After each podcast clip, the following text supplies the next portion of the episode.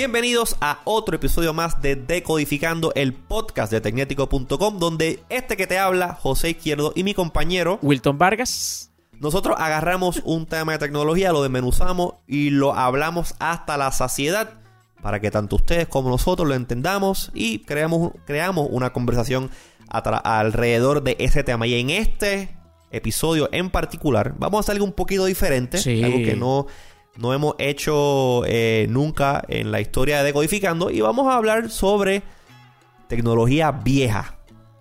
Vintage Tech. O tecnología retro. antaño. En específico, esas tecnologías que nos han pasado por nuestras manos. Sí. Y que de una manera u otra nos han cambiado la vida. O nos han inspirado. nos han inspirado y nos han nos crean como dice este Mari Kondo en la serie esta de Netflix este la gente está que limpia. They they spark joy en nuestras vidas. Que por eso es que lo, lo, mantenemos vivo no solamente en nuestras mentes sino también físicamente lo tenemos presente físicamente porque muchos de nosotros y a lo mejor algunos de ustedes guarda parte de esa tecnología vintage. Y vamos a hablar sobre esos ejemplos en este episodio. Así que, ya ustedes saben, quédense sentaditos allí o lo que sea que estén haciendo, porque esto es un podcast, usted se lo pone y le da para adelante para que escuchen el nuevo episodio de Decodificando. Ay, Wilton. Sí, sí, sí, sí, sí. Aquí estamos ya.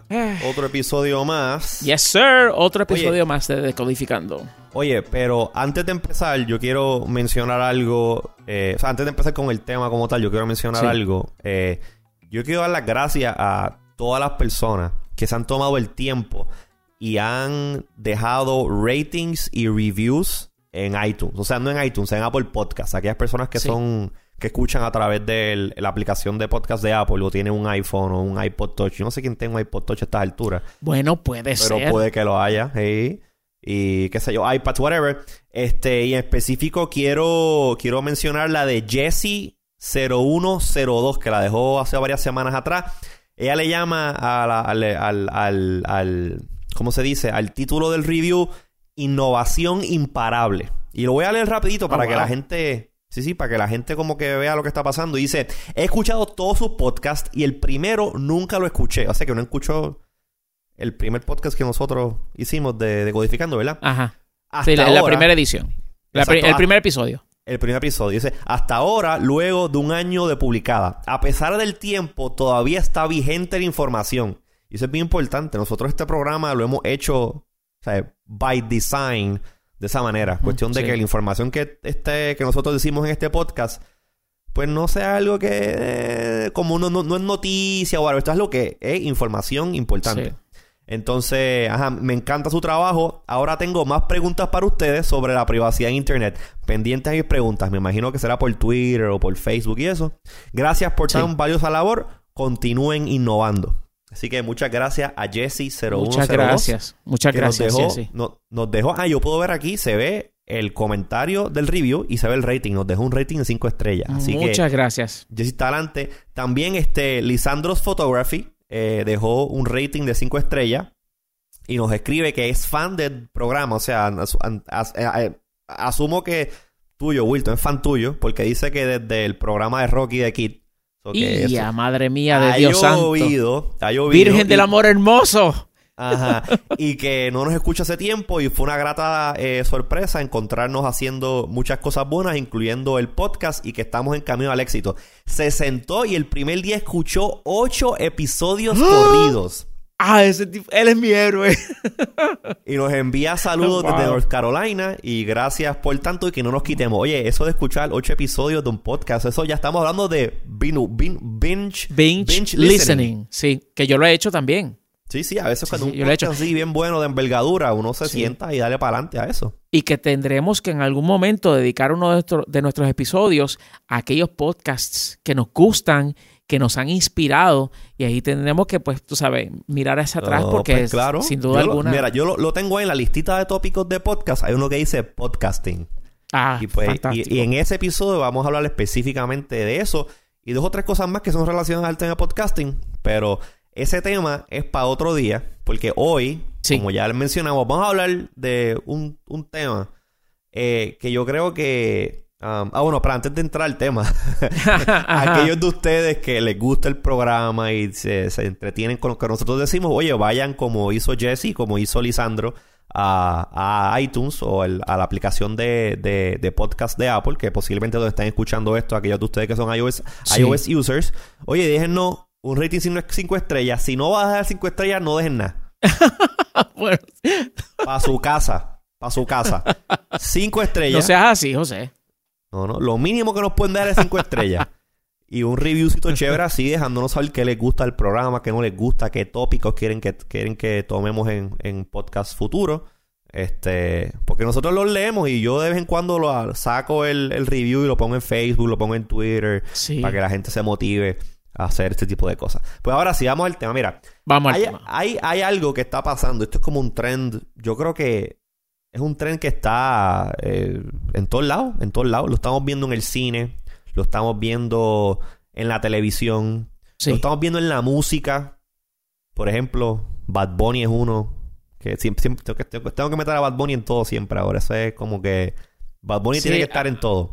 A 200 megas de bandwidth. Exactamente. Pues Sí, sí, sí. hay muchos artistas de, de todo tipo de, de, de- de rama artística, ¿no? Que están como en esta, en esta onda como retro. Sí. Es como que... es- Y que yo creo que esto empezó Ajá. con Stranger Things. ¿Tú crees? Eh, yo creo que lleva más tiempo. Lleva más tiempo esto de retro. Bueno, em- tomó fuerza, porque la realidad es Sí. que sí, había mucho, mucho, eh, había esta cierta nostalgia, pero no a un nivel que pudiésemos decir como que, wow, o sea, esto es una tendencia, esto es algo que definitivamente está calando hondo. Pero entonces llega Stranger Things y entonces la gente empieza como que, particularmente pues las nuevas generaciones, así como que, wow, esa música está bien brutal. Y estamos hablando de música inspirada en los 80. Y Sí. entonces pues eh, en- entiendo que de ahí empezó a como que eh, a- a- a- a- en este punto de ebullición, a, moverse el tema hasta que hemos llegado a este punto, que es el del cual tú estás hablando. Exactamente. Y una de, una de Esa es mi opinión, por lo menos. No, bueno, sí, tiene, tiene total, total validez.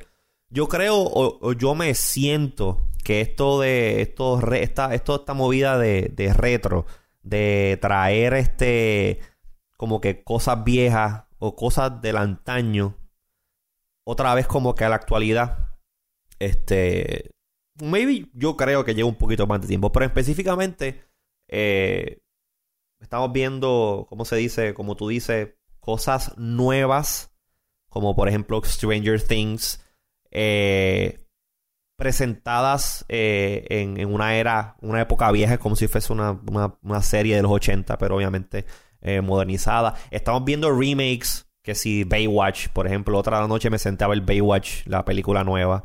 Este, la música, los 80. están ¿No perdiste dos o tres este. ¿No ¿Cómo? perdiste dos o tres este neuronas en el proceso? De ver Baywatch. Sí. Ma- Oye, mi hermano, mala. Por Bueno, eso ok, te digo. ok, wait. Déjame, déjame, déjame ser, un- déjame ser, let me be, o sea, déjame ser fair. Ahí va. La, está, está- estuvo divertida. Como que es completamente gimmicky.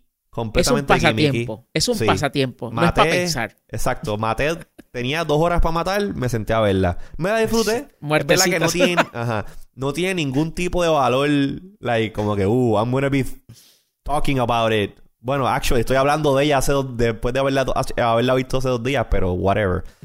Eh, Sí. yeah.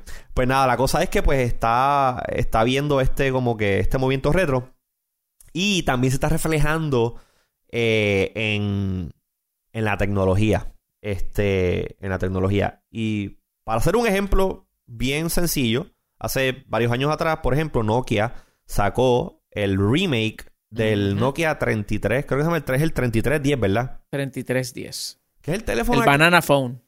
Mm, No, el Banana Phone es otro. El Banana Phone este, vino después del 3310. Pues yo te digo ahora cuál es, pues lo tenemos en tecnético.com. Búscalo por ahí, porque está el Sí. Banana Phone y está el 3310, que es el chiquitito, que venía en colores, que no tiene slider. No tiene slider, que es el que yo compré una vez cuando estaba en B&H. Este, que literalmente lo compré porque, ah, mira, es retro, chulo, el Snake Game, lo tengo allí, de vez en cuando lo prendo juego con él. Pero eso no es el, eso no es el caso. La cosa es Ah, que... sí, ¿tú, lo, tú lo compraste en B&H ese. En B&H, sí. Hace varios ok, años sí, atrás sí. estaba en New York de viaje y me metí a B&H y vi como que, ah, mira, lo tienen aquí, dame uno. Me costó como 50 pesos, ahí súper barato. Sí, eso es, eso es, olvídate, eso es para tenerlo. Para tener uno y pues vacilar con él. Sí. Este, pues, he estado viendo también, y esto obviamente para conectar con, con lo que me, me inspiró a mí a, a hablar o a añadir este tema, ¿no? A la lista de temas que cubrimos en Decodificando. Que, by the way, es, es un, es un, yo creo que es un, no, no un spin-off, pero es algo diferente. Este tema, de la manera que lo vamos a tratar, es diferente como hemos tratado otros temas. Porque esto no, o sea, no estamos, mean, pudiésemos analizar por qué ocurre esto. Y yo tengo mis teorías sobre por qué ocurre. Pero esto es más como un episodio eh, anecdotal, de, de anécdota, de anécdota, de cómo nosotros estamos percibiendo esto, todo eso. Pues mira, Sí, porque ustedes ven a, a José así, con cara de, de que nació los otros días, de que este, ¿sabes? todavía el cutis le brille, toda la cuestión. Pero este es un viejo. sí, ya, ya, ya yo Este es un viejo. tengo, tengo millaje, tengo millaje. No, bueno, perdón, perdón. Me, me retracto. ¿Qué? ¿Sabes por qué? ¿Por qué? Porque si tú, si yo digo que tú eres viejo, Tú estás más que fastidiado soy que yo. Ah, no, pues ya me retracto. Tú estás ya a otro nivel, papá, a otro Sí, no, nivel. ya, ya, ya. Sí. Mira, pues, ¿qué pasa? ¿Qué pasa? Este, esto a mí me, me, este tema me vino a la mente porque hace, wow, hace ya un montón de tiempo, cuando las, cuando Apple todavía eh, habían por ahí máquinas que usaban en vez de Intel, usaban el procesador PowerPC de IBM y Motorola. Sí. Eh, yo tenía una iBook G3 de 12 pulgadas. Que yo me acuerdo, tú, Wilton, te tienes que haber acordado de esa, de esa maquinita, que es la blanca, clamshell, bien chévere. Era Claro. como 3 pulgadas de grueso. Una G3. Sí. Y yo tenía esa maquinita y yo la compré así por el lado, como que para pa, pa chulear, porque era una máquina que físicamente siempre me había gustado mucho el diseño. Y no estoy hablando de la que eran de colores, esa es más vieja. Yo estoy hablando de la otra, que era como, como blanca. Aquí, usted, Sí. aquí, aquí de ustedes que recuerdan las iBooks blancas, vino después, hubo una variante que era la iBook G4. Pues más o menos ese, más o menos, más o menos ese, ese mismo, ese mismo, ese mismo case, ¿no? Ese mismo tipo de computadora. Pues, ¿qué pasa? Esa computadora, yo la compré hace un montón de tiempo atrás y la estuve usando, activamente usándola. Era una de las computadoras que yo, pues, hacía trabajo en ella. Y obviamente una G3 no podía hacer muchas cosas complicadas, pero de vez en cuando me la llevaba, tenía que hacer algún tipo de diagnóstico con conectividad al internet, escribir documentos. Era una computadora como... Yo la trataba como si fuese una netbook.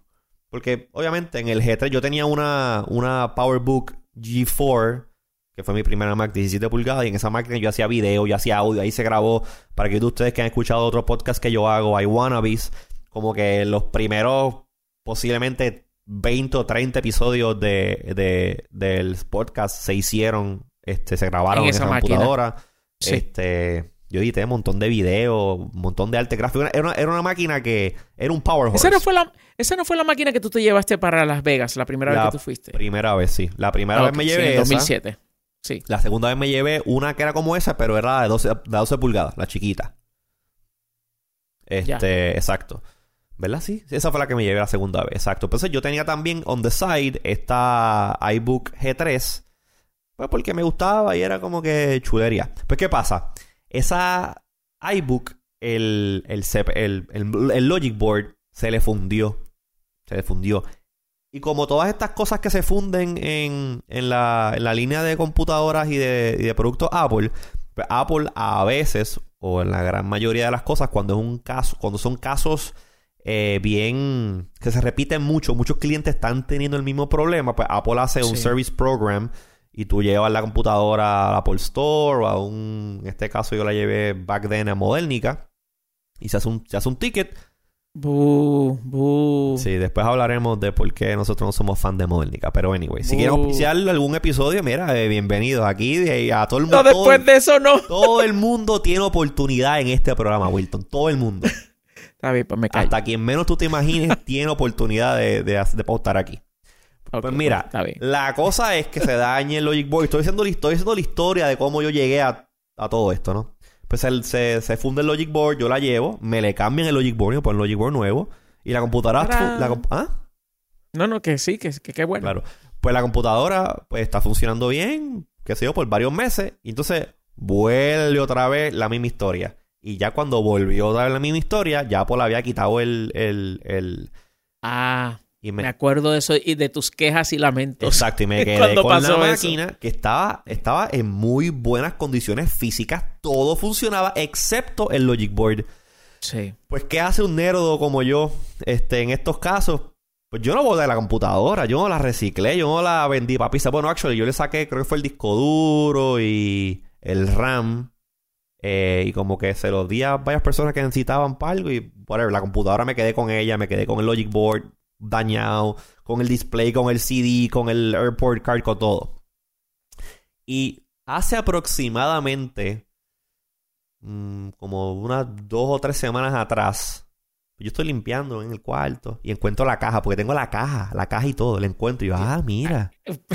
Eso no me a, a mí no me sorprende, no me extraña porque yo también guardo cajas de las cosas. Se supone, yo siempre el consejo que le doy a todo el mundo es que guarde las cajas de lo que compre por un mínimo de 30 días por si tiene que devolverlo. Ah, claro, pero esta caja lleva más de 10 años en el closet. Sí, cállate. Oye, pues eh, agarro la caja y la abro, quito todo el polvo que tenía la caja por fuera y yo, ah, mira, y la abro. Abro la caja y como que, uy, lo adentro, no, no, adentro estaba, per- estaba limpiecita. No, pero por fuera el polvo. Y saco la laptop y la abro. Digo, coño, me trajo muy buenos recuerdos esa laptop cuando la abrí. y, en- y físicamente estaba en perfectas condiciones. Y yo dije, oye, han pasado 10 años.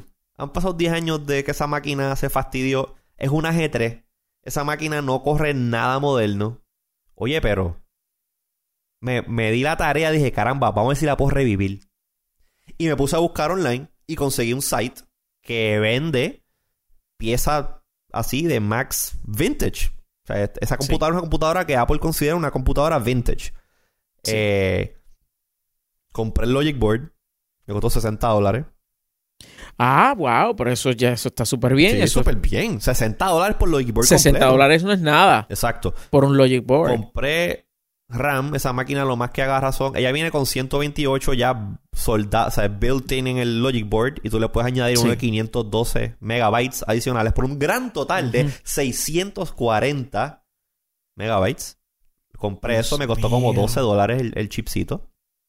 Eh, y yo tenía, de- lamentablemente, de mi primera Mac, que fue la PowerBook 17, que yo no sé qué le pasa a esa máquina. Esa máquina como que se empezó a corroer por dentro. Y el otro día fui a sacarla y estaba toda granallo. Pues no sé, le saqué el disco duro, Eh, funcionaba.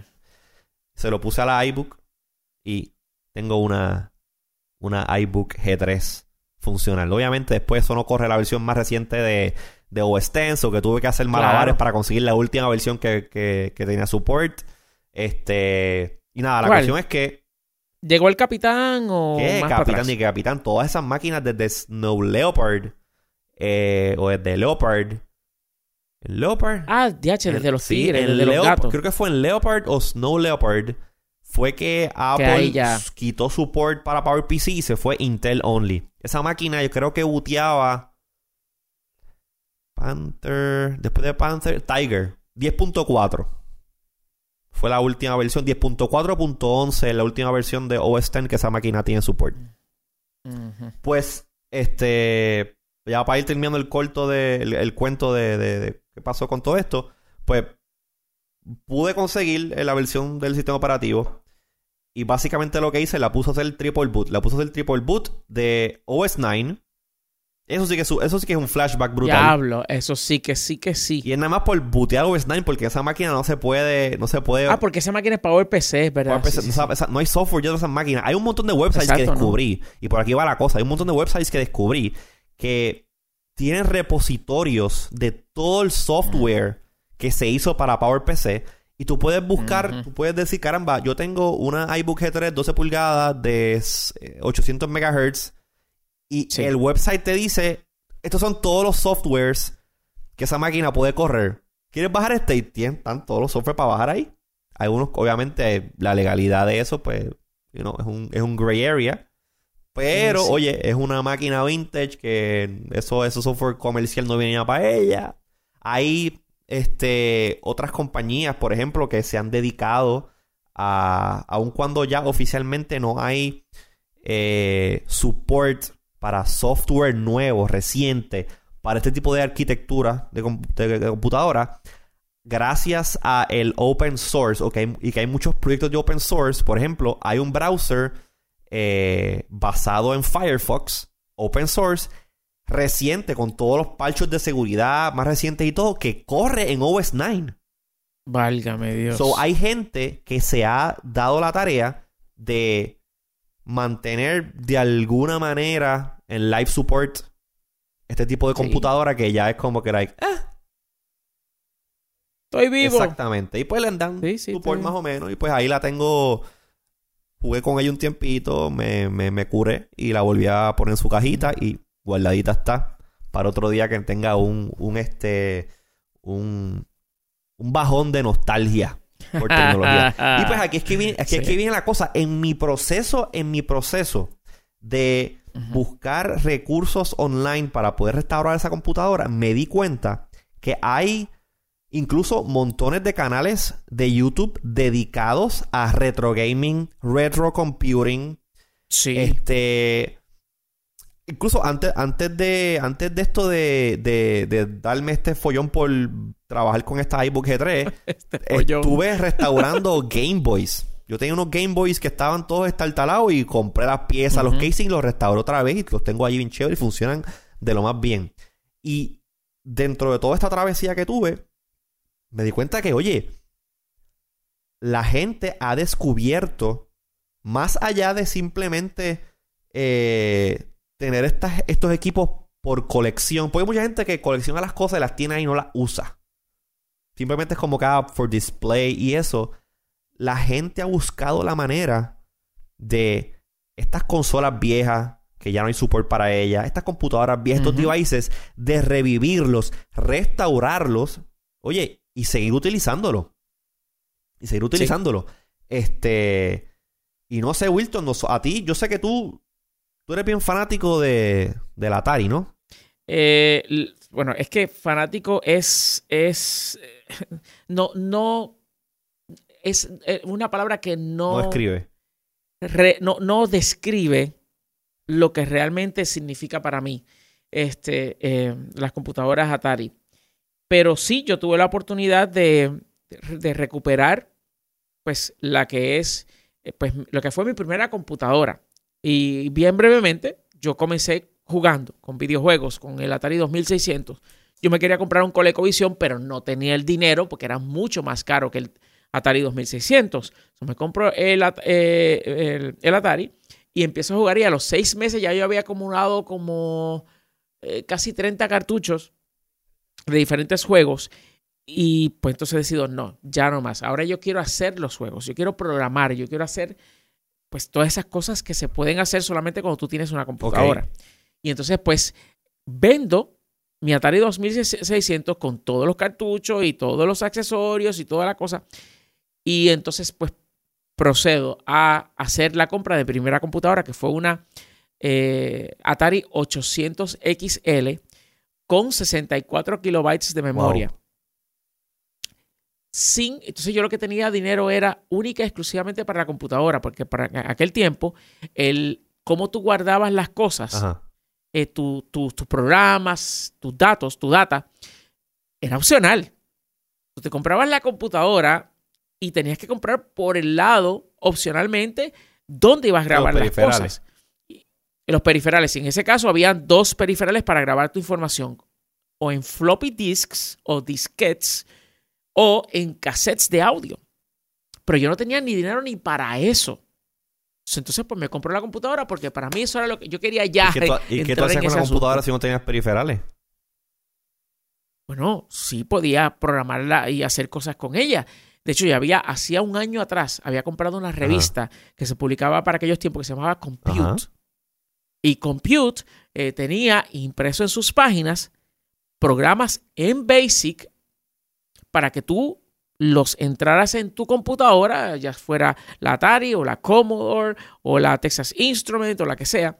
Y entonces, pues, pues venía de todos, juegos, eh, utilidades, O sea, tú me quieres decir a mí que era una revista y en vez de ser un artículo como tal, era el código y tú tienes que sentarte a reescribir el código en la computadora. Diablo. entonces, lo divertido No, no, era, lo, diverti- lo divertido era cuando en una edición de la revista salía, ¿verdad? Es- Este programa, Ajá. ¿no? Juego, lo que sea. Y entonces tú lo, tú lo eh, escribías en la computadora y no te funcionaba. Y el, el- el- la, en la edición siguiente, el mes siguiente, salía. eh, queremos dejarles saber que hubo un error Ay, en ay, el ay. código del mes pasado. Tenía que esperar un mes por si no, si, si no te eh, funcionaba el programa que escribiste, eh, pues tenías que esperar un mes a ver si era que había un problema. Eso es Pero una claro manera está, bien, es una manera bien análoga de distribuir este información digital. Right? Total y absolutamente. Total y absolutamente. Y entonces, este, pero de igual forma, eso te hacía a ti, em, eh, a medida que tú ibas adquiriendo experiencia, que es que viene lo- lo- el valor de esto. A medida que tú ya habías entrado en, en- en calor y habías hecho eso muchas veces, si pasaba eso de que escribías un programa y no te funcionaba, pues ya tú sabías como que dónde Hacerle buscar, dónde podría. Exacto, hacer el debugging. Y pues entonces eso pues a mí me, a mí me encantaba. Pero bueno, la cuestión es que me compré una computadora, no tengo dónde guardar las cosas. Tenía una revista de, eh, de una gente que se llamaba Compute y tenían un juego de un conejo persiguiendo una zanahoria. Ok. Y yo esperar un año para comprarme la computadora. Y entonces, eh, por fin llego con la computadora a mi casa y, y mi hermano menor llega de la escuela y lo recluto y le digo, ven, siéntate ahí, díctame. Y él me dicta las cinco páginas de código por los dos lados, páginas ocho y medio por once. Y entonces yo escribiendo. Al fin, terminamos de escribir todo y llega el gran momento. Run, que es el comando para que ejecute. R-U-N. Ajá. Error en la línea tal. Ah, pues voy a la línea tal. Ah, mira, sí, me equivoqué aquí. Pa, pa, pa, pa. Se arregla. Ron. Error en la otra línea. Y voy y así. Y hago eso como unas 10 veces. En la onceava vez que le doy ron, voy a la línea que dice que tiene un error. No, la línea está perfecta. y es que yo no sabía lo que se conoce como subrutinas que es que de una línea hace referencia a otra. Y entonces el programa de Basic, bien básico, valga la redundancia, eh, este error es eh, de una subrutina. Simplemente te decía, esta línea es la que está reportando error, pero lo- no te decía, ah, pero este error es como consecuencia de una subrutina a la cual tú estás haciendo referencia que está o más para arriba o más para abajo. Y entonces, pues obviamente, tú eras como que, Mm. diablo. La cuestión es que nunca pudimos poner a funcionar el programa porque obviamente yo no sabía ese detalle, lo vine a aprender después. Pues vamos a dar un brinco al 2016 o 2015 y entonces yo digo, yo necesito en mi vida de nuevo esa computadora. Y entonces, Tú, neces- tú- tú no te puedes morir sin ver el conejito no, bueno, no, persiguiendo no. la zanahoria. Pero necesitaba tener en mi vida de vuelta lo que para mí marcó el inicio de este camino, de este trayecto que me ha tocado caminar y que me ha llegado hasta hoy, eh, me ha llevado hasta hoy. Y es el volver a tener en mis manos una Atari 800 XL. Y si tú vienes, yo tengo dos. Una que está en mi casa guardada pero celosamente, que tuve que empacarla con el asunto del huracán para que no se le pasara nada. Pero Sí. tengo aquí, si vienen aquí a los Webnéticos Internet Studios, van a ver que en uno de los cubículos de exhibición que tenemos este en el área abierta, pues hay una Atari 800 XL allí. Y entonces, pues, este eh, es Mm. como que una, un recordatorio de, diario, a diario, de, de dónde vengo eh, y lo lejos que me ha llevado. Pero ven acá, esa máquina, Ajá. esa, esa 800XL, esa, esa que está, o sea, nunca funcionó. La que está aquí no, pero la que está en casa sí funciona. Oh, ok, so que you actually got one, pudiste ¿Tú no conseguir te una que acuerdas que yo te envié a ti un video que grabé con el celular de la pantalla de la computadora donde escribí 10 eh, print eh, José Izquierdo es no sé qué cosa, 20 go to 10 Ron y salía tu nombre. Yo no. Ah, yo te voy a enviar no ese video no, pues todavía lo tengo. Sí, pues sí, búscalo sí. a ver ahí y va a ver, a lo mejor lo podemos Oye, poner en el, como referencia en el, en el canal de, en el canal de YouTube, no, en el, en el Facebook, para que la gente vea ese embeleco tuyo. Pero yo lo que me acuerdo de esa Atari es que tú habías comprado una y no sé si era el Power Supply o Ah, something, no, no, funcionaba. no. Y, yo me, y yo me quedé ahí, yo me quedé ahí. Y que nunca funcionó la dichosa computadora y que pues te quedaste con ella porque no podías devolverla, no sé qué Ah, pero tú dices, pero tú dices Yo no ahora en estos yo tiempos no sabía que o tú en los 80. Bueno, no, no, a Ah. reciente, cuando te dio por comprar Ah, la sí, máquina de yo nuevo. creía que el problema era el power supply. El, el power supply de esa máquina, pensé que ese era el problema, pero no es la máquina como tal. Yo entonces conseguí otra 800 XL en eBay y entonces esa vino y funciona de lo más bien. Entonces le puse ese power supply a la primera que pedí y entonces eh, ahí me di cuenta de que es el, el problema es la computadora y no el power supply. Ah, so que la que, la que tenemos entonces en Wiz, pues esa que está ahí en la oficina, pues esa es la que el, el Correcto, board esa no está ahí funciona. para propósitos Ah, de display, de adorno. Que by the way, yo no, no sé, no sé cuántas personas de las que escuchan este, este programa o este podcast han ido a Webnetic. Yo sé que unas cuantas personas probablemente que van y son de los creadores que, que crean contenido con nosotros en la oficina aquí. Este han visto ese display de, de- que tenemos ahí en la entrada. Este, pero también hay otra máquina, hay otra máquina que está guardada Ah, en una de las gavetas que no está en Sí. display todavía. Es que no hay donde meterla, Que que es, es nada demasiado más grande, José. Bueno, eventualmente cuando la pongamos a funcionar, la ponemos por ahí en un- algún Pero lado es y que es proudly. demasiado grande. Está bien, continúa. Te la, te la ponemos en la cabeza a ti y la usamos para algo, Ok. chicos. Ahí en, en la oficina lo más que son mesas. Este, pues tenemos una una Apple Sí. 2E.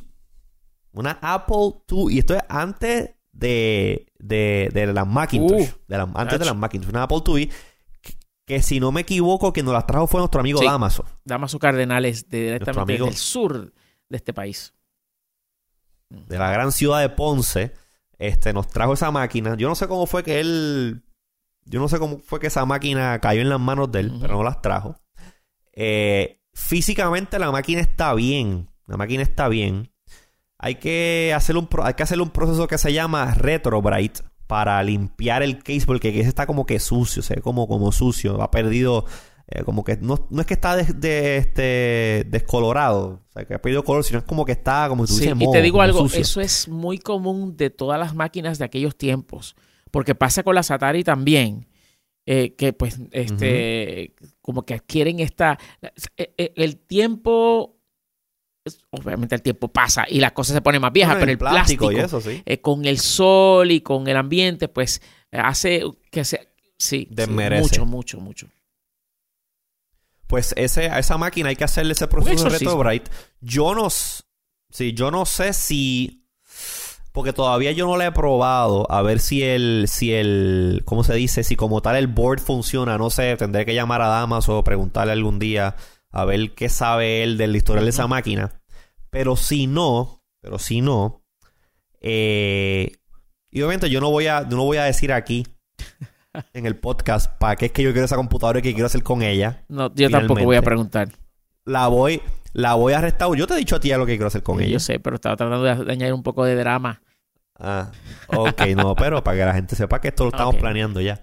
Este, hay que hacerle ese proceso retrobrite, pero vamos asumiendo que no funcione, que no funciona el, el, el board. Pues el board lo saco, lo pongo en un cuadro, no sé. Este, pero también descubrí que hay una comunidad online bastante grande que en casos de que esos boards no funcionen, básicamente con una compu- con una cosa que, que, que cuesta 30 dólares, que a lo mejor ustedes han escuchado cómo se llama, y es el Raspberry Pi. Sí. Todos estos sistemas operativos que esta estas computadoras vintage tenían, oye, la Raspberry Pi los corre emulados Como De si una nada. manera como increíble. si nada, perfecto.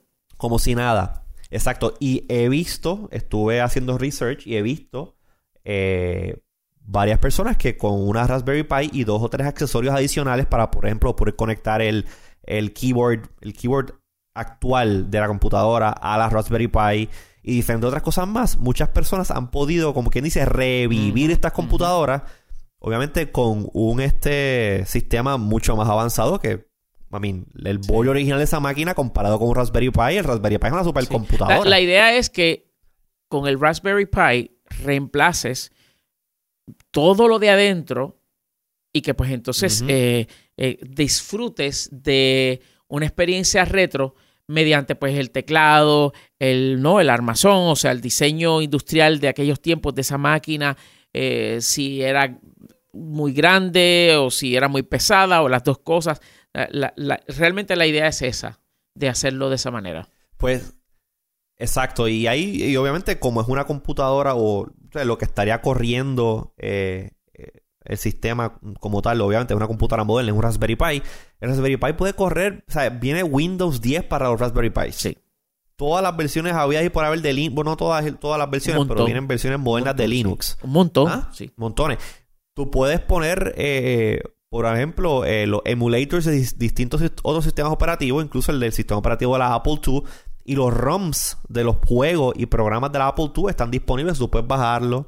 Obviamente, aquí en esto de los ROMs es como es un gray area. Eh, pero again, son computadoras que no están ya en manufactura, no hay licencias comerciales disponibles y pues yo creo que ese gray area permite para hacer muchas cosas. De tu poder conseguir esos, esos ROMs y jugar juegos vintage en estas computadoras. Pero sabes que yo, yo voy a, yo voy a decir yo voy a decir para qué quiero esa Raspberry Pi. Digo, esa, esa computadora funcionando. Yo quiero poner esa computadora la Apple en el lobby e. de la Apple IIe, cuando esté restaurada ya. La voy a poner, la vamos a poner en el lobby de Webneticos Internet Studio. Y obviamente, gracias al Raspberry Pi, se pueden hacer cosas modernas con esa computadora. Inclusive conectarla a internet, hacer cosas avanzando. Y yo voy a darme la tarea de cuando ese sistema esté funcionando, cuando nosotros vayamos al aire en nuestro programa los miércoles, miércoles Resolverme Tecnético, yo voy a hacer que esa pantalla de esa computadora se ilumine y le dé playback al stream de lo que estamos nosotros sacando del programa, el programa. Pues ya te estás comprometiendo con nuestra audiencia aquí de Decodificando. yo también me uno a ese deseo grande de ver eso eh, sucediendo de esa forma. No, no, eh, va, va, va a suceder y eso va a ser este, va a ser, eh, va a ser, yo, yo estoy bastante pompeado, bastante excited por ese proyectito. Últimamente, últimamente he estado como en este viaje de restaurar eh, gadgets viejos con eso de la, de la, de la, de la iMac, digo de la iMac, no de la iBook, eh, lo, lo, lo, los Game Boys que estuve restaurando. Eh, también he restaurado, he restaurado, restaurado varios, eh, varios iPods de los originales, iPod primera generación, segunda generación, he hecho dos o tres conversions de, de los iPods que tenían disco duros, lo he cambiado a solid state. Incluso, te voy a hacer una pregunta y yo creo que, I mean, estamos ya eh, cercanos a ya ir como que ir wrapping up maybe en la conversación. Pero quiero hacerte una pregunta, Wilton. Eh, de de la tecnología vintage. Porque obviamente quiero, quiero entrar a, una pequeña discusión de por qué uno, porque yo creo que esto de estas cosas vintage están, están surgiendo. Pero te pregunto a ti, Wilton, ¿tú tienes ahora mismo algún device, algún dispositivo que tú uses con regularidad, que tú puedas llamarle o, considerar que es un, equipo, una tecnología, un aparato, whatever vintage, que tú uses en la, en la actualidad y que simplemente cumple una función, la hace bien y simplemente you enjoy using it y se pudiese llamar como que un dispositivo vintage o algo. Tú no te refieres al laptop de mi oficina, ¿verdad? no, no, no. Eh, bueno, esa, laptop corre Windows 7, eso que tan, vintage no es. Está vieja, conco. Es poderosa. el único problema. Bueno, no vamos a entrar en eso. Mira, em, yo te, puedo decirte que todavía utilizo los CDs. Que realmente los CDs ya los llevamos a este punto en el cual em, hay generaciones que no saben lo que es. Digo, no hay generaciones, hay una generación, la más, la más reciente, que no sabe lo que es un CD. Un CD. So, eso. Lo más seguro, a lo mejor no saben lo que es un CD, pero saben lo que es un disco duro, un disco de vinilo. Fíjate tú. Fíjate tú, es cierto, es Sí. cierto. Pues, pues el CD, Yeah. el CD para mí es, es un ejemplo de, de a lo que tú te refieres, que yo uso pues con, con regularidad. Con menos regularidad, pero de vez en cuando me da este ataque de nostalgia, particularmente no por el, no necesariamente por el formato, sino por lo que tengo grabado en este formato, son los mini discs. Que el- el Oh, mini disc, sí. eh, pues para mí me lleva a una etapa en los 90 donde, pues, tú, tú decías, ok, los CD está chévere y los cassettes, y no sé qué, pero mira este mini eh, disco compacto, mi- mini CD, donde tú puedes grabar y que puedes este, hacer, eh, llevártelo donde sea y tiene un estuche y no se te va a dañar. Y era, yo veía tantas ventajas en el mini disc que para mí era como que, pero ¿por qué todo el mundo no está comprando esto? ¿Por qué to-?" Y es que era bien caro en comparación con otros Sí. métodos. Y es una, y es una pena que el minidisc, fuera de lo que eran las emisoras de radio y en, en, en, en, en environments de producción, el minidisc nunca tuvo una, una acogida global como la tuvo el Excepto CD. en Japón. En Japón sí que En Japón uh, se movió muy en bien. Japón eso era, olvídate, la cantidad de máquinas que salieron eh, y en Europa también. Lamentablemente en el mercado más importante, que es el mercado americano, pues simplemente no funcionó y la culpa la tiene Sony. Me Sí. imagino. Y yo recuerdo que cuando empezó todo esto de, de MP3, que el MP3 empezó como que a, a take over, la gente ya sabía, ah, lo bajé por Napster, MP3, ah, tengo el álbum MP3. Napster, Napster, Napster. Napster, todo eso. Me acuerdo que hubo un push de Sony por vender estos mini discs como una alternativa y me acuerdo que te daban un software que tú ponías tu librería de MP3s en ese software te la convertía creo que era a A-Track Sí, en NetMD Que el era que se llamaba eso. NetMD. Net de como de internet. una cosa exacto una cosa así entonces pues tú podías usar un mini disc player como si fuese un MP3 player, pero había un proceso de conversión. Era como una solución. Eh, ah, no, espérate, eso fue antes un... de NetMD. Ya para cuando NetMD salió, era grabando. MP3 directo a los, a los minidiscs como un file, eh, dejando a un lado el 8-track, que era el, el, formato de compresión que se utilizaba. En vez de MP3, los minidiscs utilizaban 8-track. Y entonces, este, du- durante pues, la explosión del, del minidisc y todo ese tipo de cosas, pues entonces ya el, el, el- el- Sony modificó el sistema para que los MP3 se grabaran como, como, como pues tal. fíjate yo creo que para ese tiempo a mí siempre como te dije siempre me gustó la cuestión esta del mini disc y me acuerdo que cuando el mini disc pues empezó o sea que, que sacan el formato de mini disc y como que ah mira esto es lo nuevo chequéanlo me acuerdo que el había la tienda pues tú sabes conoces esa tienda Videosonics Yo trabajé allí por cuatro años. Pues Mm. allí tenían en display como una un, un, un este yo era un chamaquito yo era un, un- Sí, un está bien.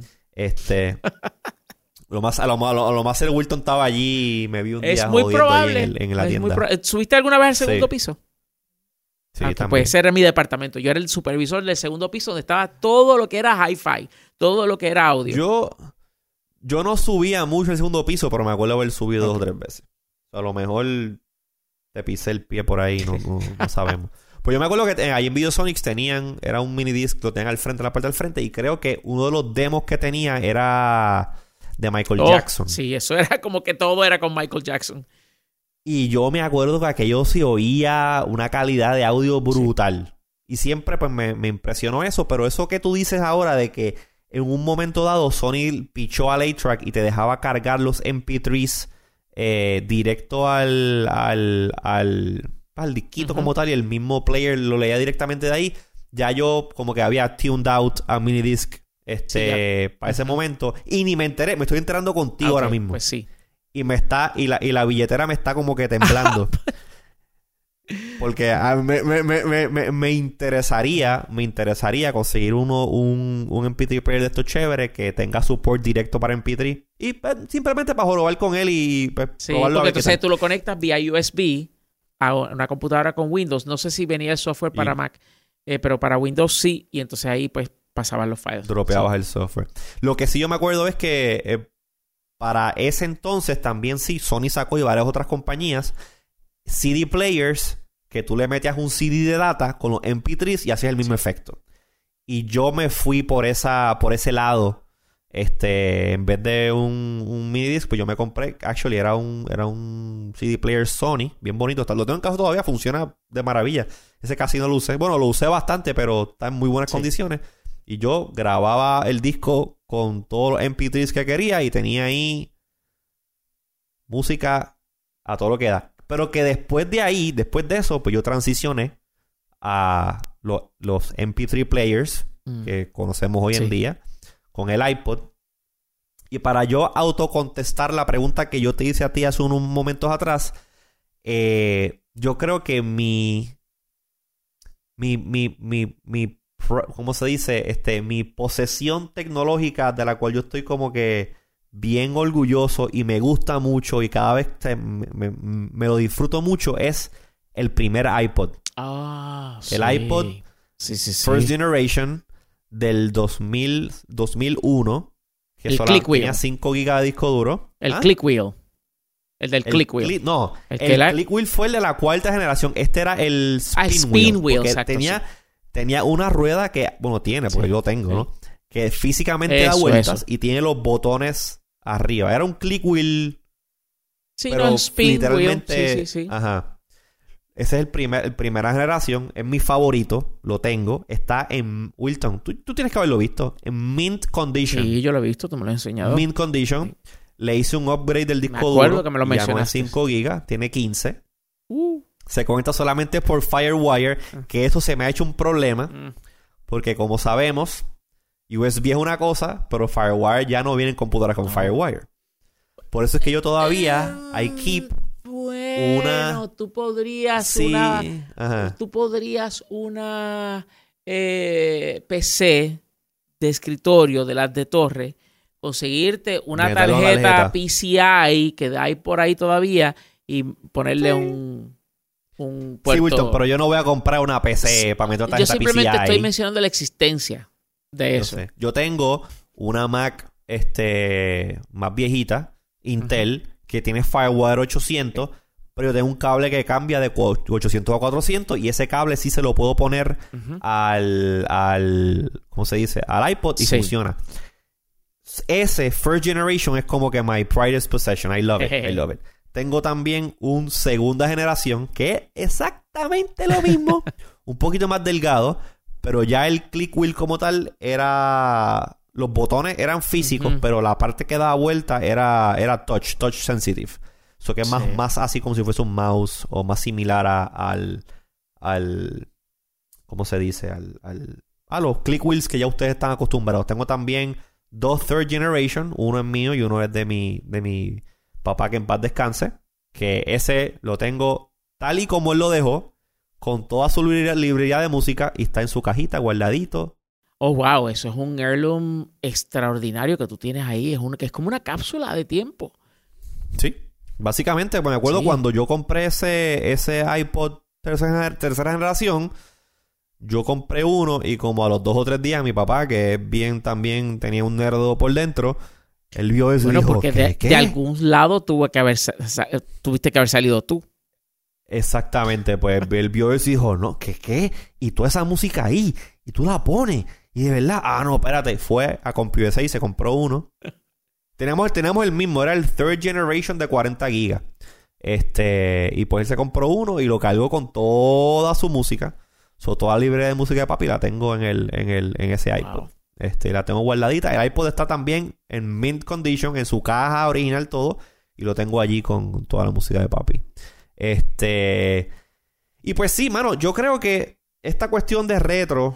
eh, incluso Nintendo sacó en la consola esta, el. Nintendo, el Classic, Super Nintendo Classic, está también ahora el, Viene por el ahí- PlayStation One. Viene por ahí el, la consola Atari, pero eh, con, pues, eh, ¿cómo se llama? Con tecnología moderna eh, y un diseño eh, de, su, de su case que es inspirado en el Atari original de, de videojuegos, que estoy loco Sí. porque eso salga.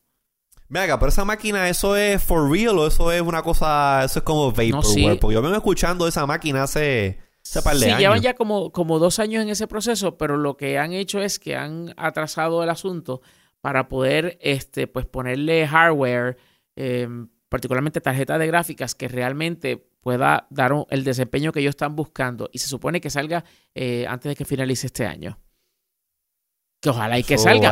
Pero mi gran preocupación es que con los avances que están ocurriendo de, eh, del mercado de los videojuegos, de lo- del gaming y el asunto este de cómo compañías como Google, Microsoft, Sony están alejándose, empezando este camino de alejarse de las consolas como tal, de los equipos y pues que todo se todo suceda en un browser, en un navegador, pues entonces me preocupa el prospecto a largo plazo de la consola de Atari. Pero ya veremos qué Sí, sucede. está- estás hablando de, de esta, de esto que Google Stadia, que de- en algún momento deberíamos hacer un, un, un, un episodio hablando de, de gaming y hablando específicamente de esta tendencia nueva del cloud gaming.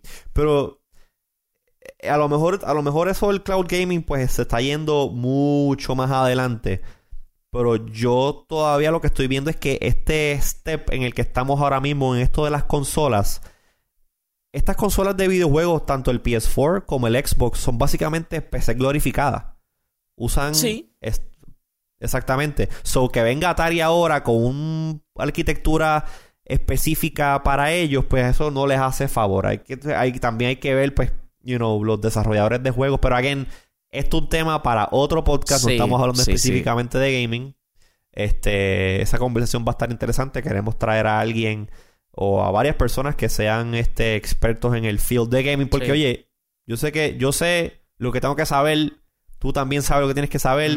Pero yo no estoy metido en el, en el, en el day to day de lo que pasa en gaming y nada de eso. Tecnético concedió ese espacio de los videojuegos eh, a otras personas. Realmente nosotros no nos quisimos meter en algo que no tuviésemos, eh, que no pudiésemos aportar algo único. Así que lo, lo- lo dejamos Es que abierto el para gaming, que el gaming personas- toma demasiado de tiempo, demasiado tiempo. Y aquellas personas que tienen ese tiempo y son unos monstruos, tanto en el tener tiempo para actually sentarse y jugar los juegos, como para también, también entender lo que está pasando en la industria, de la manera que nosotros entendemos la industria de tecnología en general.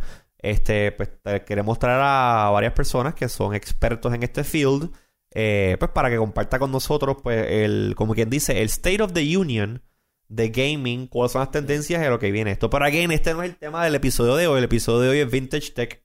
Este. Yo tengo una lista que quiero mencionar Ajá. de, de, de eh, vintage tech, de tecnología eh, antigua, que está, eh, que, que- que en mi corazón tiene un espacio muy... O sea, que guarda, que guardo un espacio en mi corazón para, para estas tecnologías.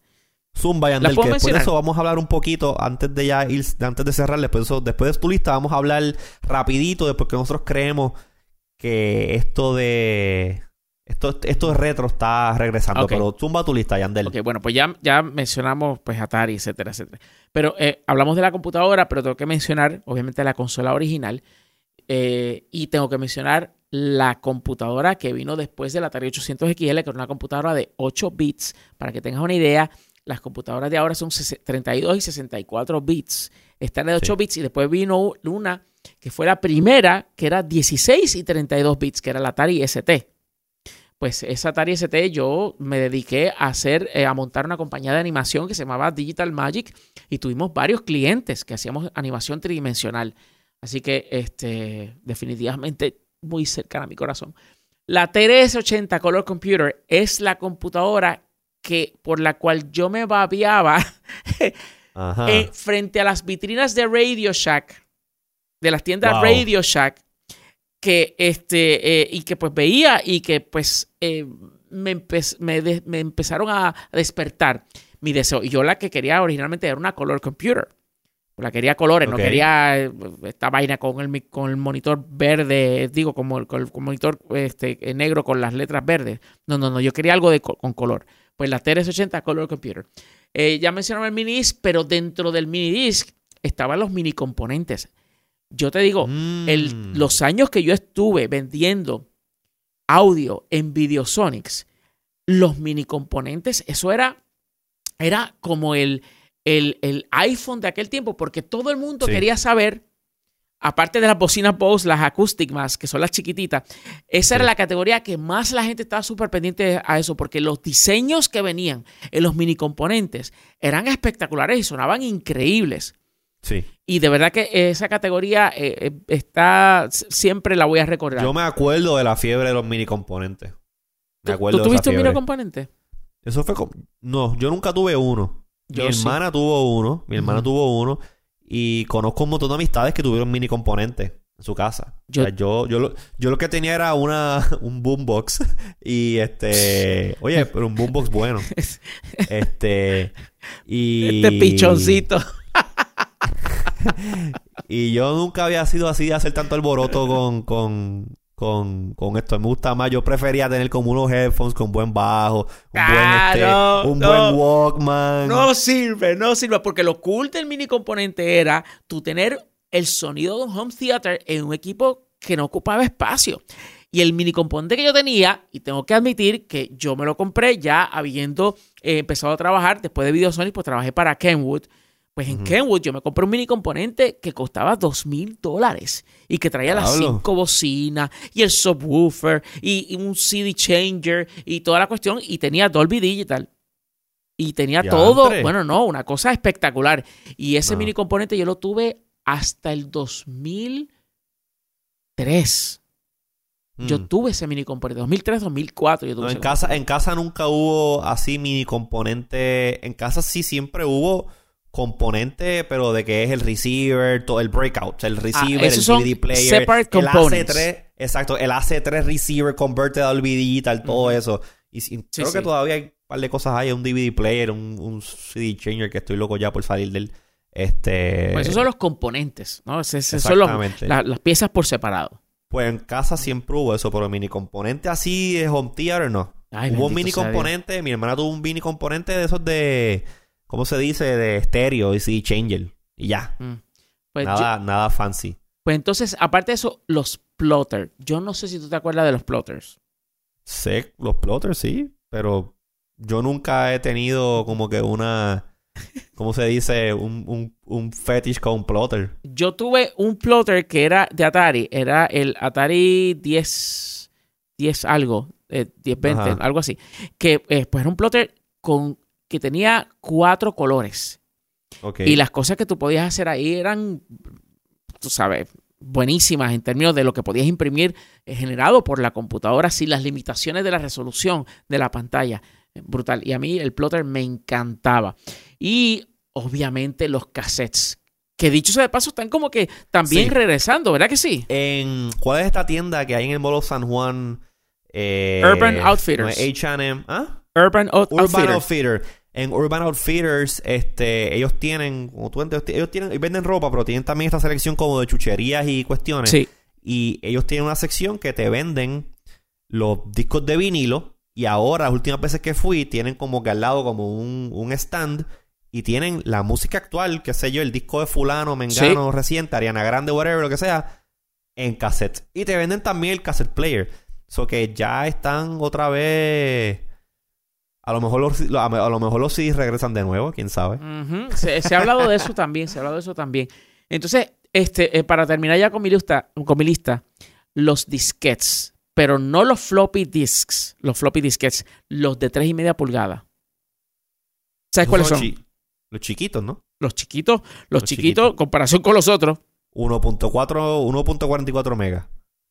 Bueno, venían también de alta densidad, que era pues más que eso, eran dos puntos y pico, algo así. Pero sí, este, esos disquets, porque esos disquets, eh, bueno, el icono de save está inspirado en esos Sí. en, ese- en el fo- en la forma física de esos disquetes. Así que si has visto el icono del save, de save de cualquier programa o aplicación, pues se refiere a esos discos. Y por último, los zip drives. Yo tengo un zip drive todavía de eh, la, la compañía iOmega, Ay, Omega. que yo estoy loco por conseguir un zip drive porque yo quiero saber qué hay ahí adentro.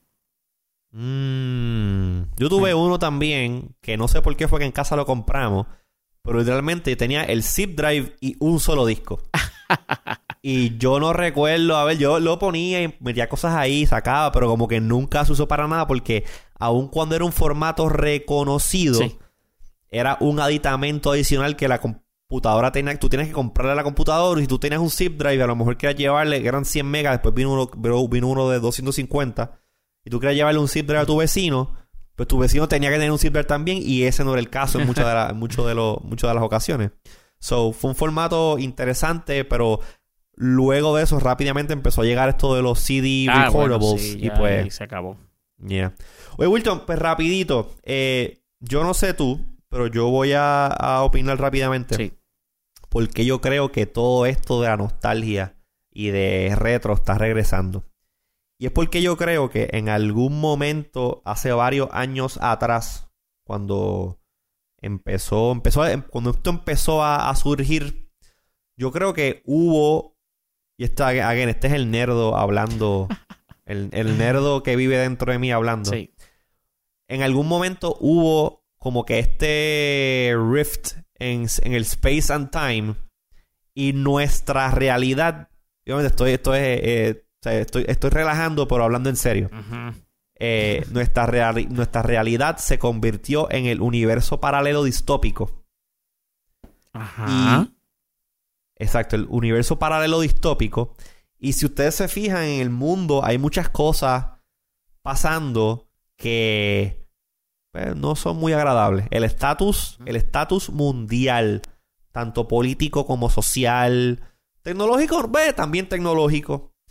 Eh, estamos en un, estamos en un momento en que no estamos viviendo en la utopía que nosotros pensábamos que íbamos a vivir cuando llegásemos al futuro. Sí, que, que era todo esto era como se visualizaba en las películas. No, que todo Sí. es paz, todo funciona, la gente tiene un pensamiento moderno. sí, elevado. Pues no, al revés, exacto, Sí. al revés, hemos bien echado para atrás, hemos echado para atrás en muchos aspectos de la sociedad y entonces esto de estos retro yo creo que está haciendo un callback a cuando éramos más jóvenes o cuando vivíamos en un momento en, en el cual maybe éramos más felices, en que las cosas más así, Mm. más sencillitas nos causaba un este una, una alegría inmensa y no teníamos que preocuparnos, tú sabes, por cosas que antes, tú sabes, por, por los estatus políticos del mundo, por el, el clima, el clima que hay que está como bien, como bien tenso en todo, Wilton, en todo lo que se está trabajando día a día.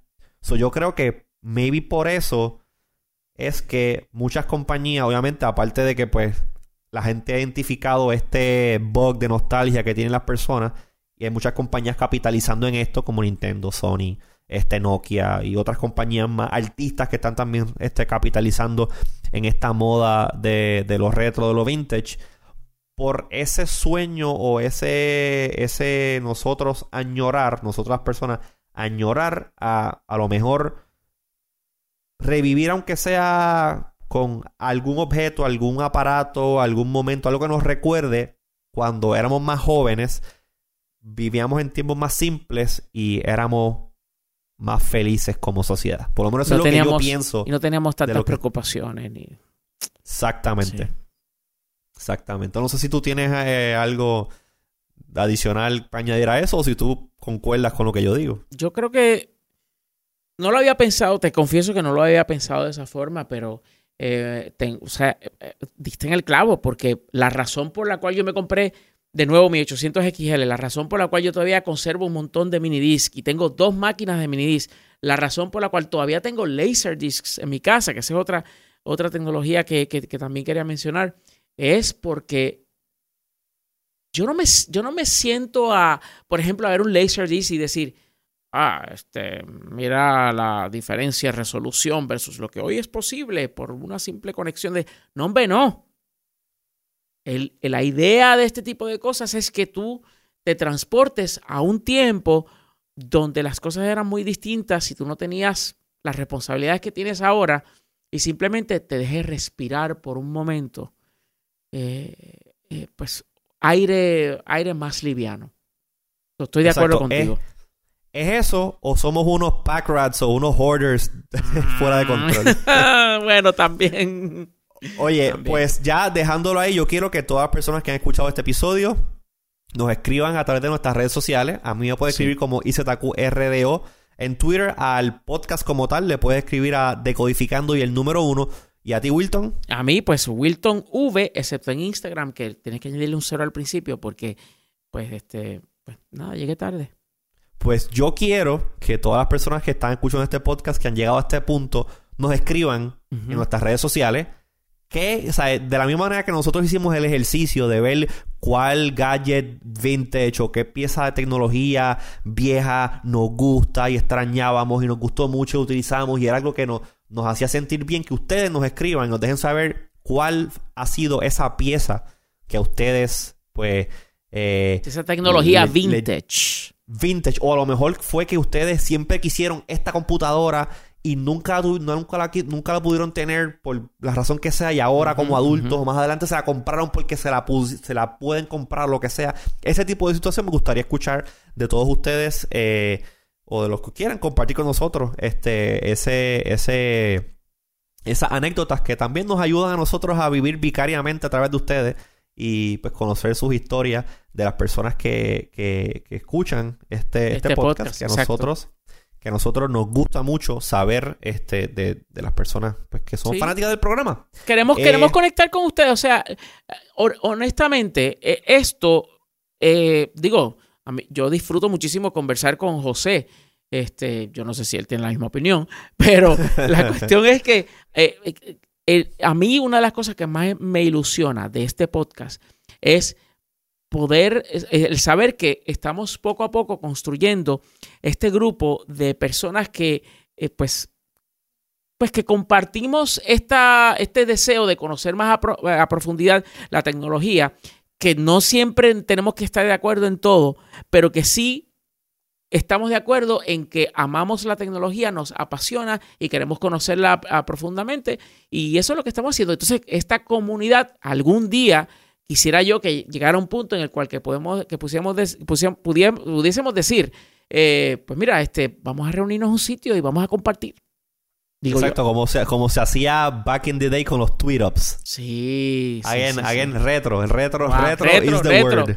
Retro, eso es así, eso es así. Bueno, pues yo creo que ya hemos llegado al final de este episodio número 20 de Decodificando. Sí, pero tengo que añadir de que al momento que tú estás escuchando, este, esta edición de Decodificando, ya tú tienes que haber visto las fotos que yo en mi cuenta he publicado de varias de las tecnologías eh, que mencioné eh, durante, durante este episodio.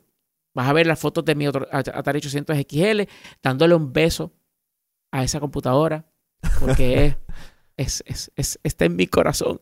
Y un montón de, de otras tecnologías más que mencioné aquí pues ya saben, busquen a Wilton en Twitter como Wilton V. Yo voy a, de, la cuenta de Codificando, le voy a darle retweet eh, a, esos, esos posts que puso Wilton para que ustedes más o menos vean lo que Wilton estaba hablando. Y ya para darle santa sepultura a este episodio, quiero darle las gracias a nuestro partner, nuestro socio, nuestro amigo, eh, nuestra la compañía que hace posible que nosotros en Webnéticos Internet Studios podamos eh, producir este contenido con la mejor calidad de internet. Y ahora más que, ahora mismo, ustedes están escuchando esto, pero ustedes no saben. Wilton está en Puerto Rico. Yo estoy en Dallas, Texas. Y gracias a Aeronet, en el estudio de Webméticos Internet Studios, es que nosotros podemos hacer esta conexión. Que yo estoy viendo a Wilton real time en alta definición y nos estamos escuchando. Esto está, mira para allá, le estoy viendo hasta, la, hasta las muelas de atrás. Este, a Aeronet, yo quiero dar las gracias a Aeronet por proveernos la mejor conexión al Internet que un estudio de producción de contenido digital pudiese desear. Así es. No hay otro proveedor de internet en Puerto Rico que dé esa calidad y ese nivel de servicio. Así que yo quiero este, dar las gracias a Aeronet y su eh, servicio o su producto DNA o Dual Network Access que te permite tener una una conexión sin interrupciones al internet vía inalámbrica o eh, vía cable de fibra óptica para que tu negocio siempre esté conectado al internet no matter what. Y ustedes pueden enterarse de todas las ofertas, todos los planes, todos los servicios que Aeronet eh, tiene disponible para ustedes visitando su página de internet en aeronetpr.net. .net o .com? Es .com. Estoy, estoy, seguro, que también tienen registrado el .net, pero vayan a .com. este, aeronetpr.com. Y Wilton, ¿tú que te sabes los números de teléfono de memoria? ¿Cuál es el número de teléfono de Aeronet? 787-273-4143. Pues ahí ustedes saben, Aeronet Broadband denles un vistacito a ellos porque de verdad que nosotros en los Webneticos Internet Studios pues no vayan no nos podemos quejar vayan a aeronetpere.com no me hagan caso a mí no es .net. Y oye Gino que me está escuchando caramba registra .net por si acaso. Así que yo creo que ya eso ha sido todo. Se nos queda se nos queda probar algo ah los miércoles eh, sí, tecnético, en todas las redes sociales eh, en Periscope en YouTube y en Facebook Live, donde resolvemos todas las preguntas. Bueno, resuelven ustedes, porque yo estoy por acá, yo no estoy resolviendo mientras estoy por acá en Dallas. Resuelven todas las preguntas que tengan sobre eh, la tecnología en vivo y en directo.